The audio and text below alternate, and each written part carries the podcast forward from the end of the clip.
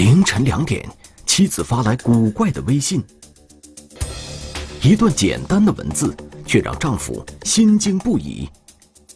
妻子的微信后面，到底隐藏着什么？警方该如何破解迷局？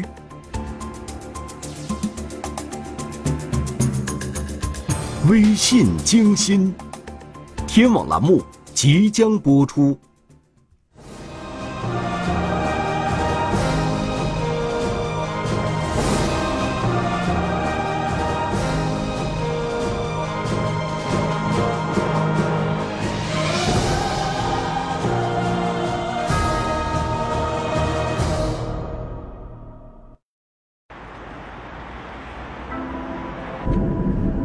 一七年五月十日，江苏太仓的小伟与朋友吃饭，直到第二天凌晨两点多才往家赶。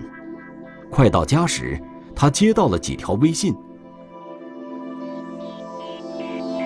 微信是小伟的妻子发来的，说是手机出了问题，通讯录里的电话都没了，询问丈夫小伟的电话号码。凌晨两点不睡觉，却忙着问电话号码。这让小伟觉得有些奇怪，然后我就发了个惊讶的表情，然后我就把我的号码发过去。我说你什么事情？我说我马上到家了。小伟的意思是有什么事等他到了家再说，可妻子回复说他现在在外面，今晚不回去了。妻子不打招呼就跑到朋友家去过夜，丈夫小伟有点不高兴。而且这都凌晨两点多了，不睡觉还在忙什么呢？我就开始打他电话，打他电话嘛，他不接，就就是按掉，拼命按掉，拼命按掉嘛。然后我发，还继续发微信给他，我说你什么事情，什么情况？很快就凌晨三点了，打电话不接，发微信不回，妻子平时从不这样，今天很是反常。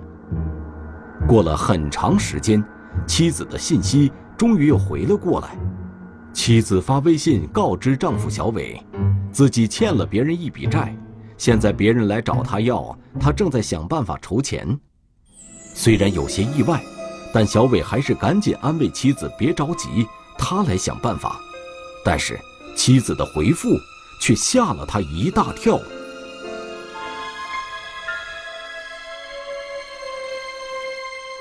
我交利息八万。就是欠人家六十八万。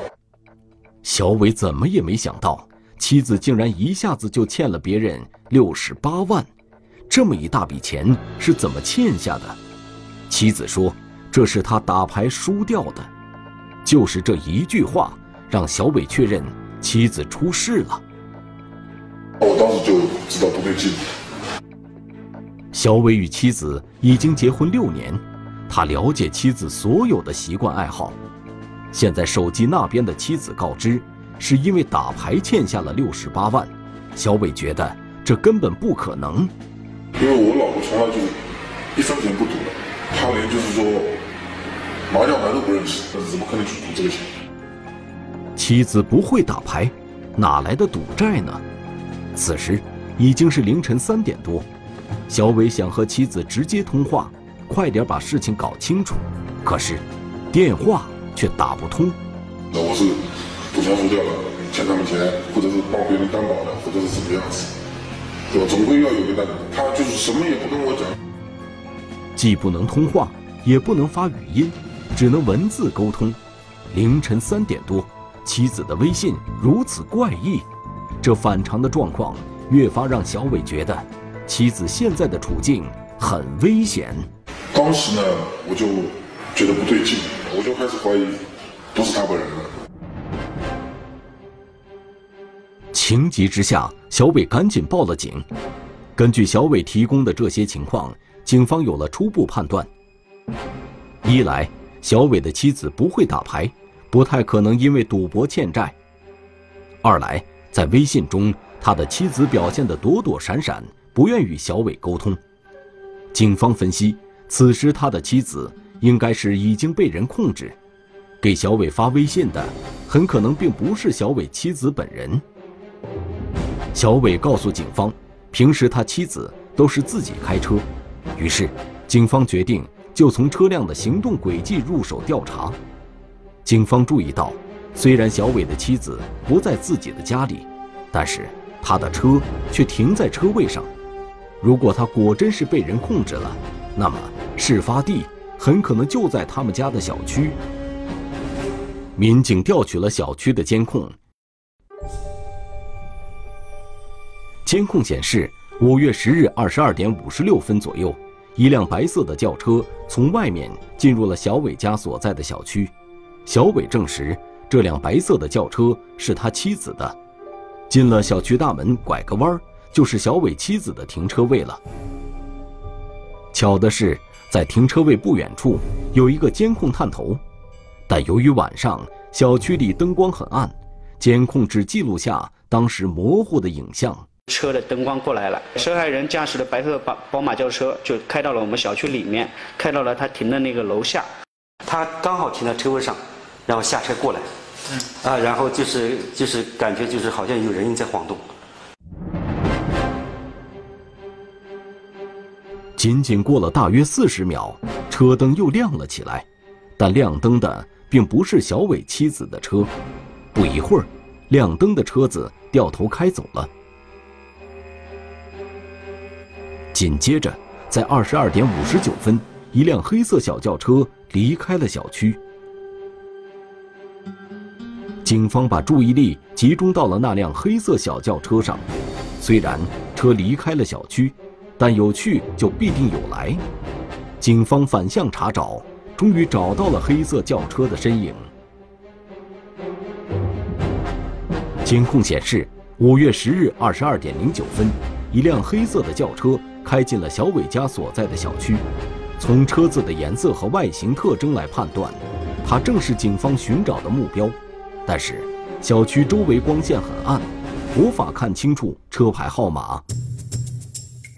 此时已经到了五月十一日早晨八点多，小伟又接到了一条短信，短信是一个陌生号码发来的。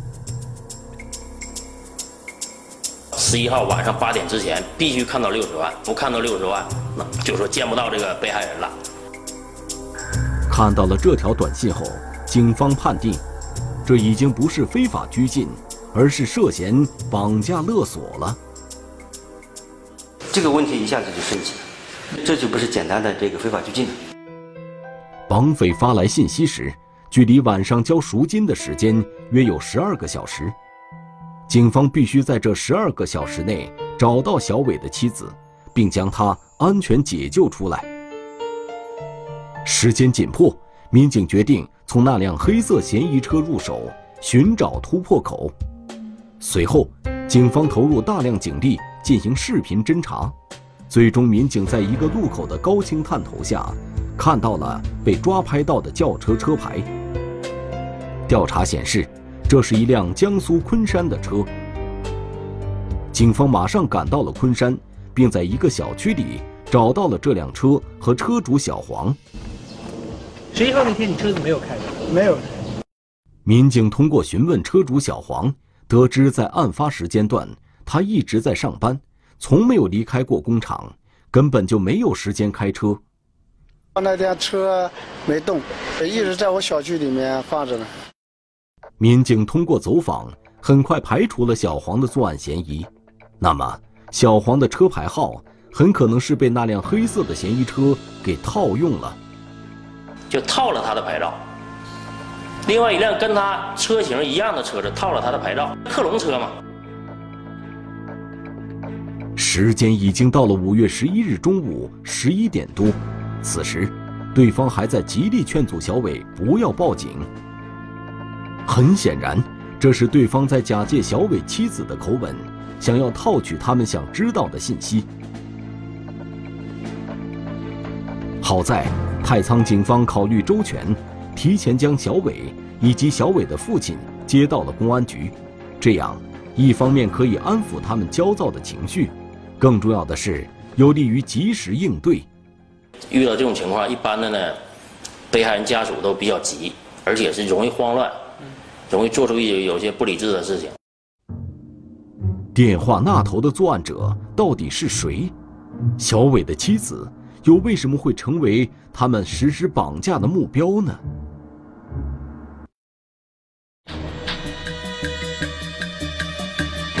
夜晚，江苏太仓一女子在自家门口离奇失踪。不看到六十万，那就说见不到这个被害人了。警方行动，犯罪嫌疑人竟然了如指掌。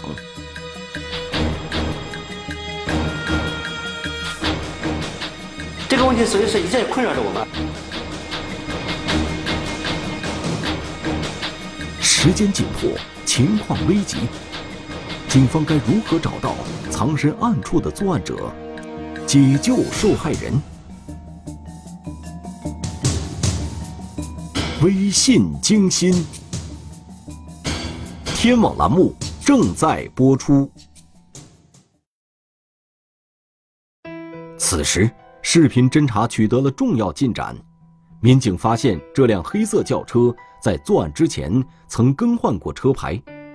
专案组判断，犯罪嫌疑人作案时换上的是套牌。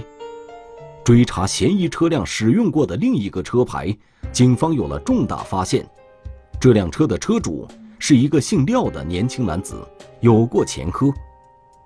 小伟妻子的失踪很可能跟他有关。警方重点追查这辆车的行动轨迹，但是进入隔壁的昆山市区以后，这辆车却又不见了踪迹。最终，车主廖某的相关信息让警方找到了突破口。调查发现，此前车主廖某。曾与同伙一起非法拘禁过一名女子，作案地点在阳澄湖边。而这次嫌疑人的行踪又与小伟妻子的失踪有了关联，这样呢就比较贴近我们这个嫌疑人了。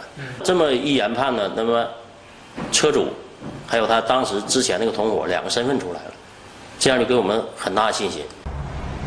此时已经是下午四点。距离嫌疑人要求交赎金的时间只剩下四个小时，但在这个时候，小伟妻子具体在哪儿，警方依然没有准确的信息。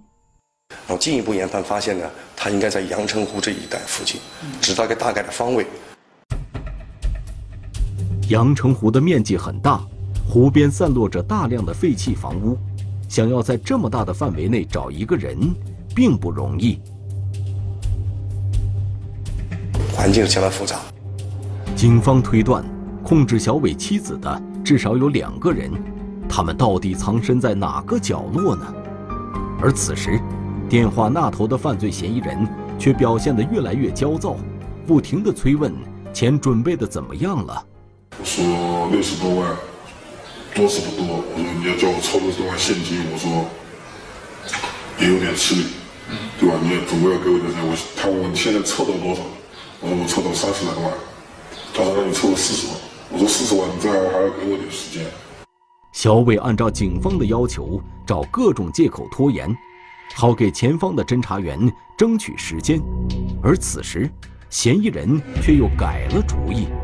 他说：“那你把三十万准备好，开着你老婆的车，你一个人，就要到我指定地点来交钱。”为什么特意让小伟开着他老婆的车去送钱呢？嫌疑人强调的这个小细节引起了警方的注意，车上可能有问题。民警马上检查小伟妻子的车，检查结果还没出来，嫌疑人的信息又来了。钱你钱筹到没有？他说我筹到了，快了，我马上走了。说你为什么到现在还没有动？这就更加奇怪了，这边没有出发。犯罪嫌疑人竟然知道的一清二楚，他们是怎么知道的呢？警方怀疑嫌疑人很可能有多个同伙，是不是还有嫌疑人正在暗中监视着他们呢？他在这个宝马车上做了手脚。民警再次查看小伟妻子的小轿车，很快在车子的底部发现了一个 GPS 定位仪。它吸附在车子的底盘上，非常隐蔽。这个问题所以是一直困扰着我们，是的，这个是很当时后来的这个问题，我们我们知道怎么回事。现在，为了不打草惊蛇，警方并没有拆下 GPS 定位仪。很快就到了晚上七点，距离嫌疑人定下的晚上八点，只剩下了一个小时。此时，嫌疑人的电话又来了。为了让嫌疑人相信小伟和家人确实是在四处筹钱，警方不断的想着应变的对策。找个银行，那时候银行已经下班，找个 ATM 机拍照片，就是告诉嫌疑人我们在筹钱，因为这个不是小数目，他要他也知道这数目现金数目比较大。所以我们要做出一个姿态来说，钱在手里了，马上就差一个条件给你送过去。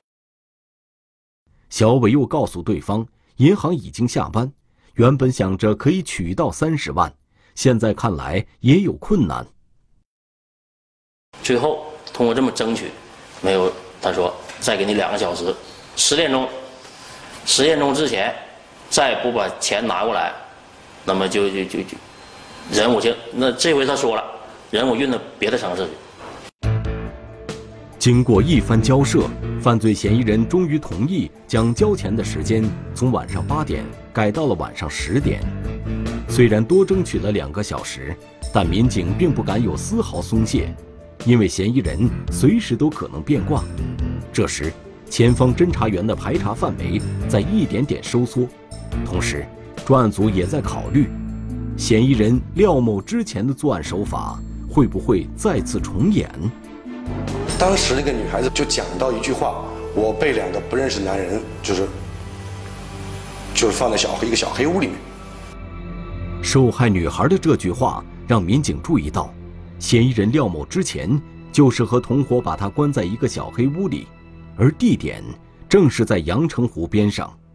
我们就怀疑，我们这次被绑架人也会放在这种小木屋里面，一个废弃的啦，或者不用的一个民宅里面。专案组将视线集中到了阳澄湖边的一些废弃房屋上。那那里面地形比较复杂，很多拆迁的可能是废弃的房屋，也有废弃的别墅群，也有。就在前方侦查员逐渐向目标靠拢时，专案组在后方突然发现了一个奇怪的现象。那么十一号下午，这个车子。哗一下子，出现出来了，轨迹有了，从昆山来我们太仓了，正驾驶一个人，副驾驶一个人，两个男性，后边有没有人看不清楚。那么是不是嫌疑人，或者有其他同伙？这辆黑色轿车正是五月十日出现在案发小区的嫌疑车辆，当天晚上在太仓作案，回到昆山后就消失了。民警正在苦苦寻找他，没想到这辆车。却突然出现在了太仓警方的眼皮子底下，是不是来打打探情况啊？看我们被害人家里有没有报案啊？警方有没有动向啊？警方发现黑色嫌疑车来到太仓后直奔滨河路，而小伟最初报案的科教新城派出所就在滨河路边上。有一阵子，嫌疑车甚至就开到了派出所附近转悠。我们一开始以为他。跑派出所来侦查来了，或者是跑被害人家里去了。由于还不知道小伟妻子的下落，警方不敢贸然出手。黑色嫌疑车转了一圈，在太仓待了不到十分钟，然后掉头又开走了。转了一圈以后，他走了，又出又出事，又回昆山了。回了昆山以后，一路又跑苏州去了。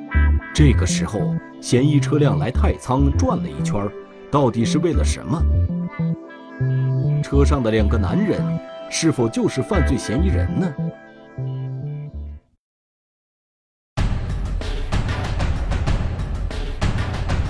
嫌疑车辆时隐时现，行踪反常怪异。我们一开始以为他跑派出所来侦查来了，或者是跑被害人家里去了。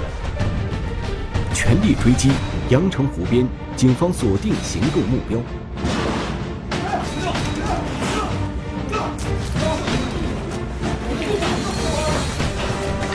好吧，开齐了，配合一点，赶紧，开始说话，来，人继续说。微信精心，天网栏目正在播出。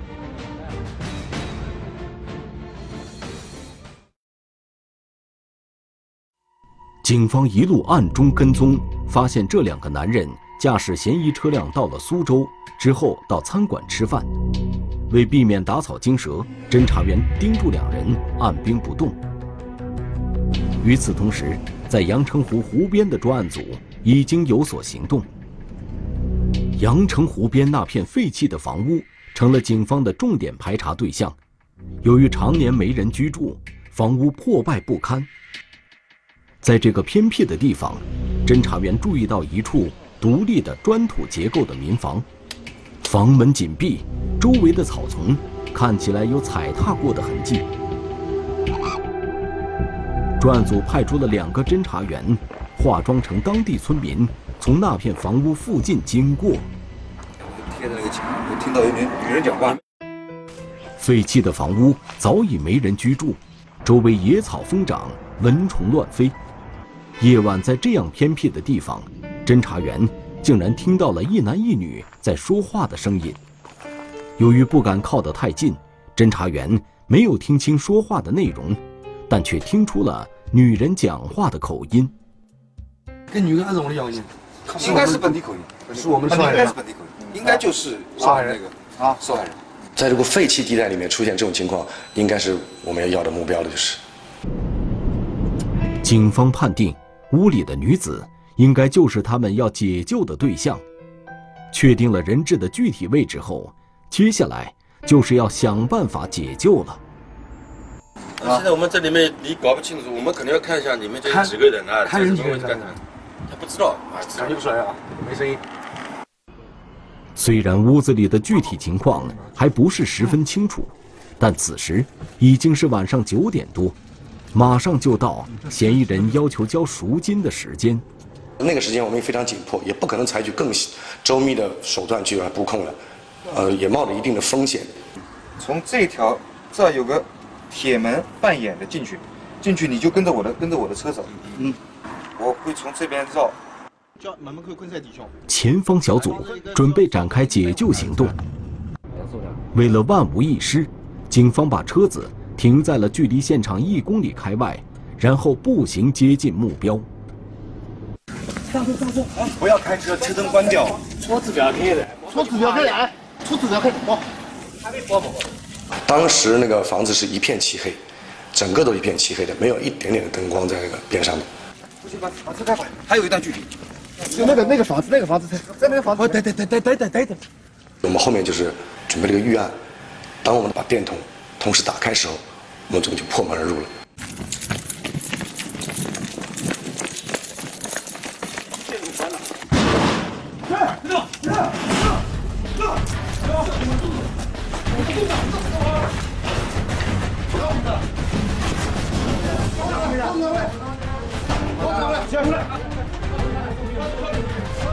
屋子里只有两个人，一个是犯罪嫌疑人，另一个人就是小伟的妻子。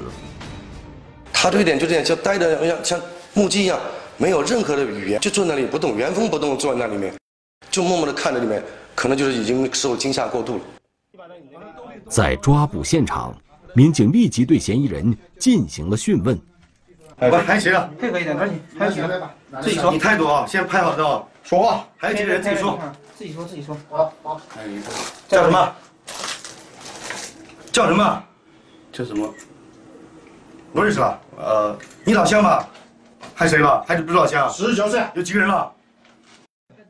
别再照太中间了。据犯罪嫌疑人周某交代，他还有一个同伙廖某，此时正在昆山市区一处租住的房子里。两人各有分工，一个人负责看守人质，另一人负责联系要赎金。为防止被警方发现，两人专门分开，分别待在两个地方。呃，为了这辆这辆车也可以。你要到他们那个啊？那这里是像这辆车。哎。小伟的妻子被成功解救了出来，之后，民警马上赶往昆山。追捕藏身在那里的另一名犯罪嫌疑人廖某。当民警赶到时，发现廖某正准备去往绑架小伟妻子的湖边小屋。由于和小伟交涉的拿赎金的时间一再推迟，嫌疑人已经起了疑心，认为赎金很难到手了，于是计划着将人质转移。再晚一点走了，那么再去哪儿找就不清楚了。啊。所以说，我们这还是比较及时的。最后，两名犯罪嫌疑人甚至还提前商量好了对付人质的方法。跟那姓周的讲，我感觉他在骗我们，要不要把人做掉？那边可能采取这个撕票这种极端的行为。犯罪嫌疑人交代，作案的只是他们两个人。那么，开着嫌疑车辆一路跑到苏州大吃大喝的另外两名男子又是怎么回事呢？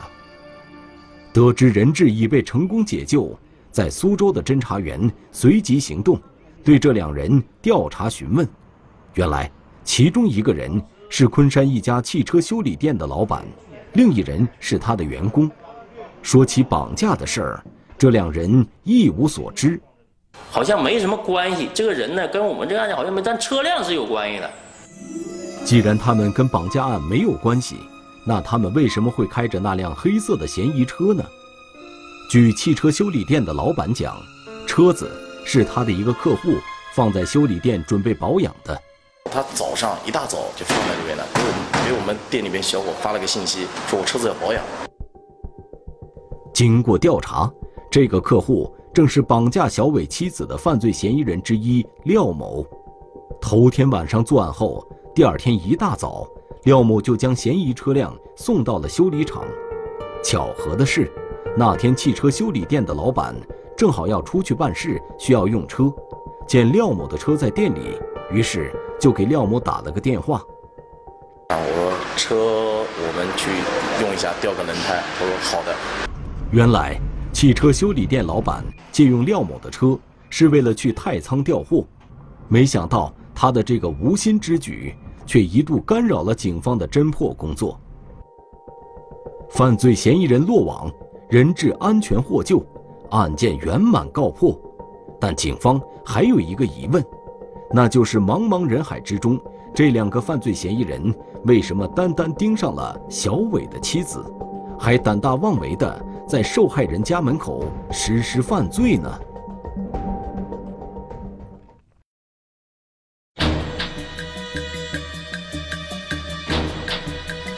夜晚，江苏太仓一女子在自家门口遭遇惊魂一幕。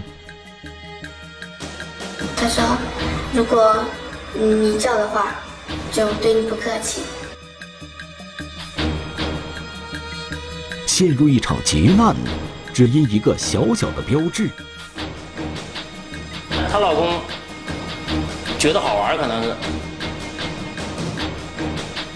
微信惊心，天网栏目正在播出。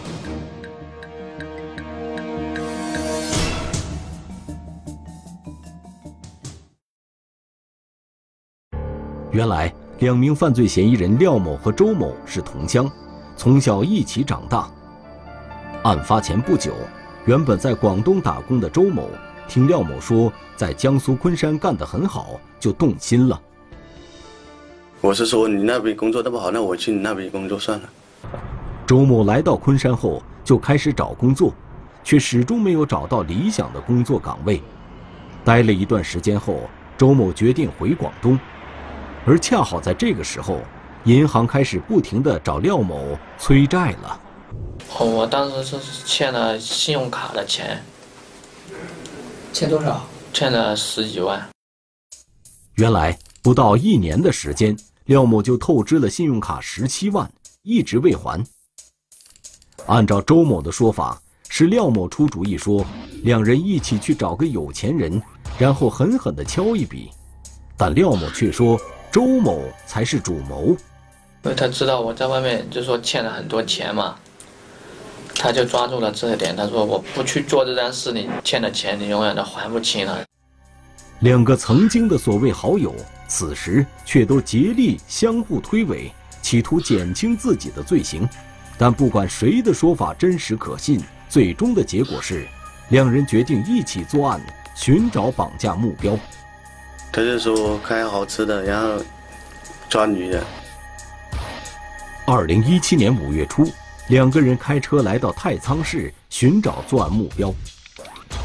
两个人都是第一次来到太仓，廖某负责开车，周某负责找作案目标。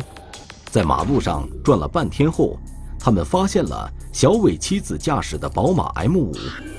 周某拿手机在网上查了一下，发现这辆车的价格接近二百万。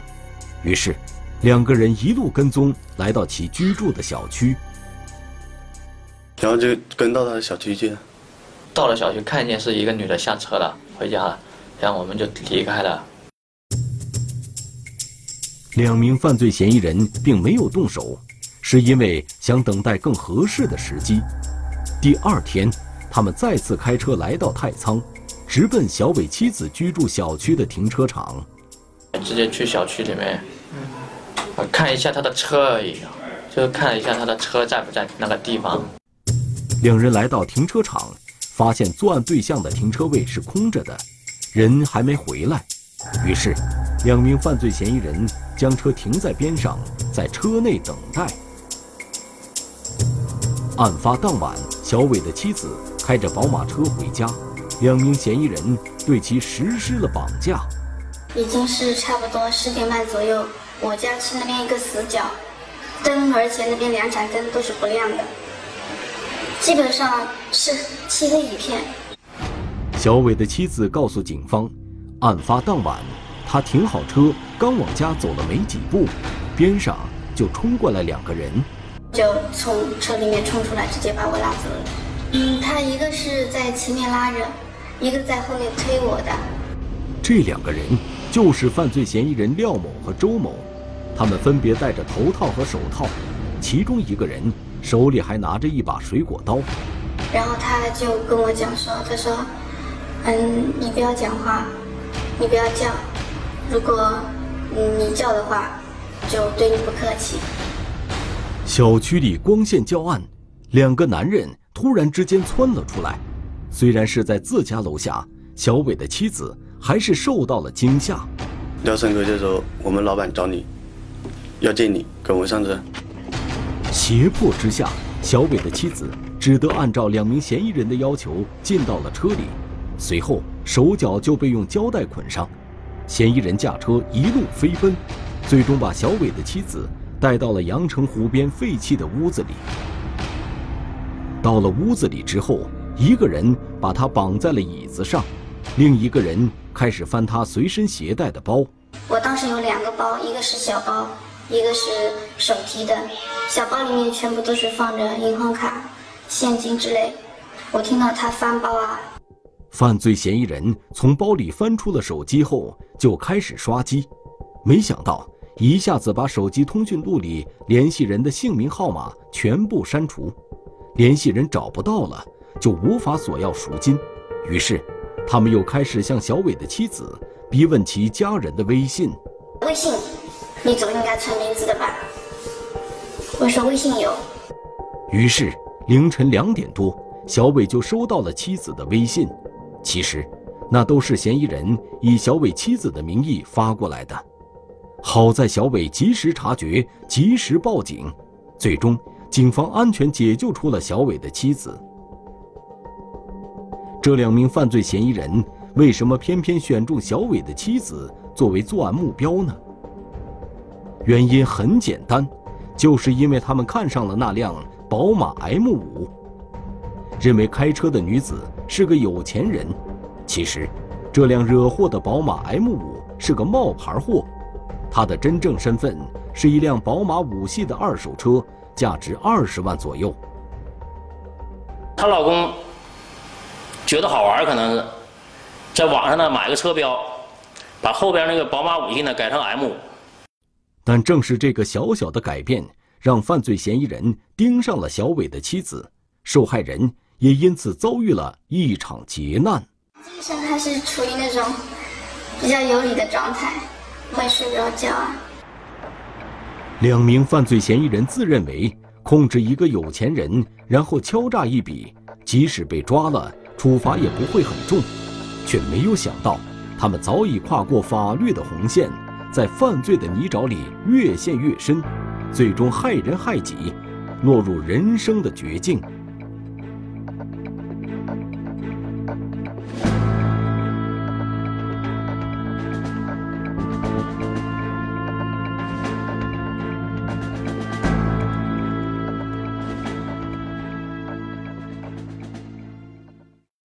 中华人民共和国公安部 A 级通缉令：苏建军，男，一九六八年九月二日出生，户籍地址河南省辉县市赵固乡高庙村一百七十六号，身份证号码四幺零七二三幺九六八零九零二幺二七六。